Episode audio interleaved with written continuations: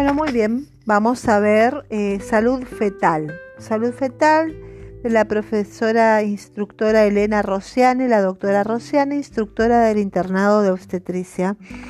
Bueno, con respecto a las bases fisiológicas, eh, tenemos que el intercambio gaseoso materno, hay varios mecanismos de adaptación que facilitan transferencia de gases entre la circulación materna y fetal, la presión parcial de oxígeno en la circulación materna es mayor que en la circulación fetal, lo que facilita la transferencia de oxígeno de la madre al feto a través de la difusión de las membranas de la placenta.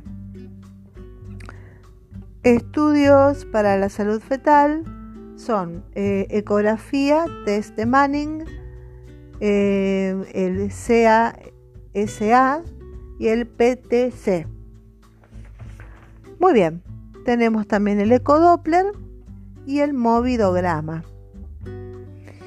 Tenemos la ecografía del test de Manning. Eh, la ecografía test de Manning es es un instrumento, un ecógrafo que sirve para ver los movimientos respiratorios, los movimientos en las extremidades, el tono fetal, el volumen del líquido amniótico y la frecuencia cardíaca fetal.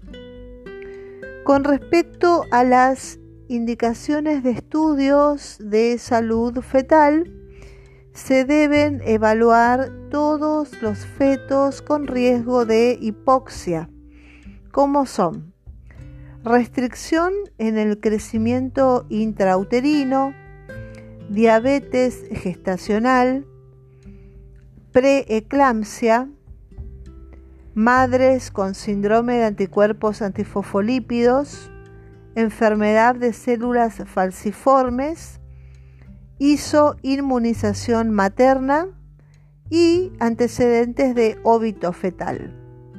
Son eh, fetos con riesgo de hipoxia.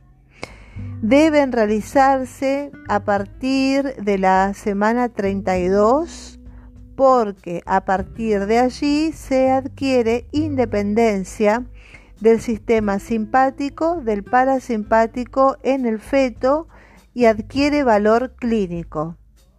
Entonces, esas son indicaciones de estudio de salud, eh, fetos con riesgo de hipoxia, que hay restricción del crecimiento intrauterino, diabetes gestacional, preeclampsia, madres con síndrome de anticuerpos antifosfolípidos, enfermedades de células falciformes, RH negativo y antecedentes de óbito fetal. Esos son los eh, evaluar a todos los fetos con madres con estas comorbilidades. Bueno, la CA sea la casa, que sería la cardiotocografía sin estrés anteparto. ¿En qué consiste la casa, la cardiotocografía? La técnica es que la paciente debe ingerir de 20 a 30 minutos antes del estudio una sobrecarga de glucosa con alimentos como alfajor de chocolate y gaseosa y esperar sentada en reposo.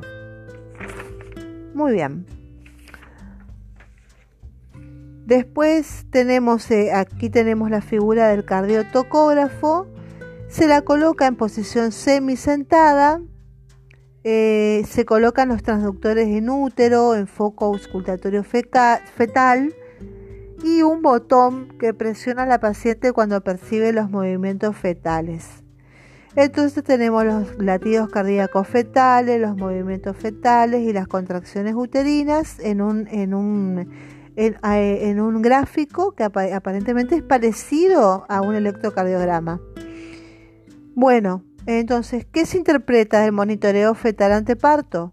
Este papel tiene tres secciones. El primer, la primera sección es el registro de la frecuencia cardíaca fetal, que es la parte superior del, papel. Son los latidos cardíacos fetales, la frecuencia, cómo son, cómo está latiendo el corazón. El segundo, que son los movimientos, el registro de los movimientos fetales. Y el la tercera sección es el registro de la actividad uterina en su parte inferior. ¿Cómo se interpreta el monitoreo fetal anteparto?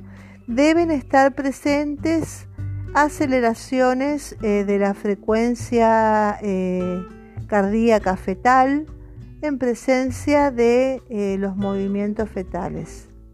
Entonces, cuando se mueve el feto, tiene que aumentar la frecuencia cardíaca. Tiene una sensibilidad del 96% para el bienestar fetal y una especificidad del 45 al 56% para ver si hay compromiso fetal y además tiene un porcentaje de falso negativo menor del 1% y un falso positivo del 60-80%. Muy bien. Los resultados. Cuando es reactiva es porque hay dos o más aceleraciones en un trazado de 20 minutos y cuando no es reactiva hay ausencia de aceleraciones de la frecuencia cardíaca fetal.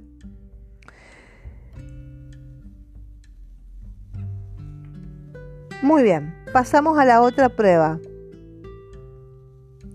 La prueba de tolerancia a las contracciones o la PTC.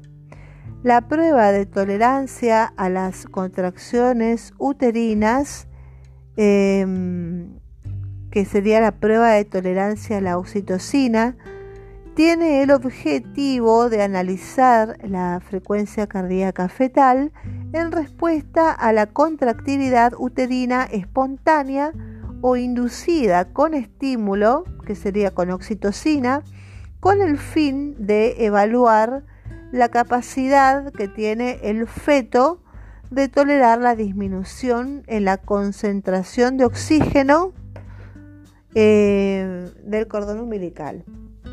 Bueno, ¿cómo se hace este procedimiento?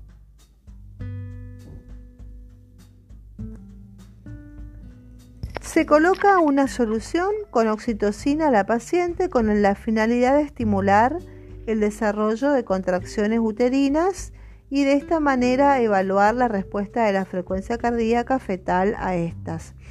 Estará conectada a un cardiotocógrafo para evaluar el trazado como en el CASA que era que se llamaba la cardiotocografía. Bueno, los resultados de la prueba de la tolerancia a las contracciones. Si la prueba de tolerancia o PTC es positiva, indica que el feto no soporta las contracciones uterinas y tiene riesgo de padecer sufrimiento fetal porque presenta descenso de los latidos cardíacos fetales coincidentes con las contracciones uterinas, coincidentes con las contracciones uterinas. Y si la PTC o la prueba de tolerancia a las contracciones me da negativa, indica que el feto tolerará la, eh, hipoxemia fisiológica de las, las contracciones. Así se interpreta el resultado. Bueno.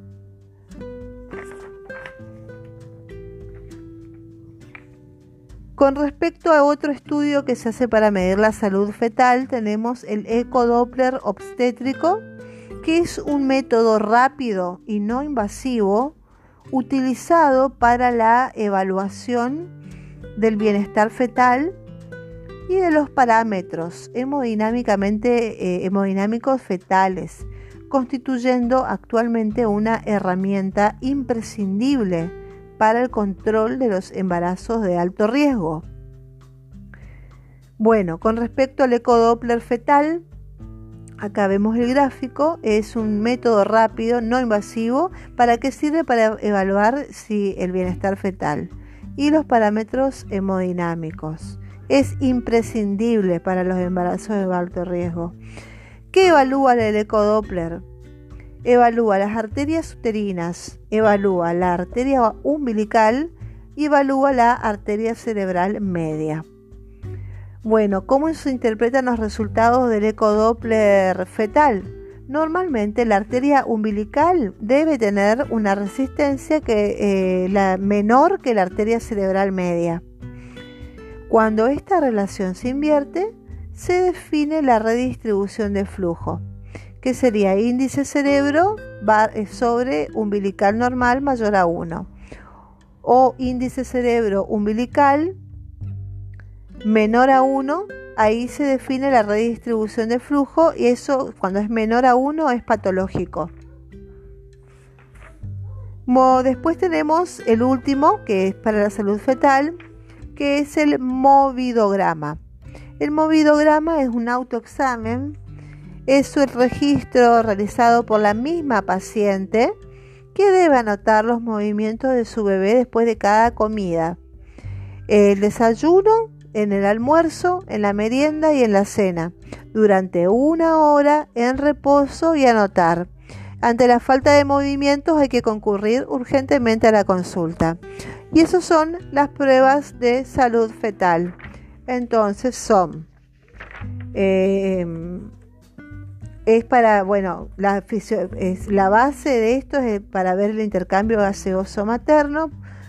Se usa la ecografía, el test de Manning, el, ecodop, eh, el test de Manning, la, la cardiotocografía sin estrés anteparto o casa, el cardiotocógrafo, la ecografía o test de Manning, se usa eh, el ecodoppler fetal y el movidograma. Muy bien, eso es todo. Bye bye. Bendiciones.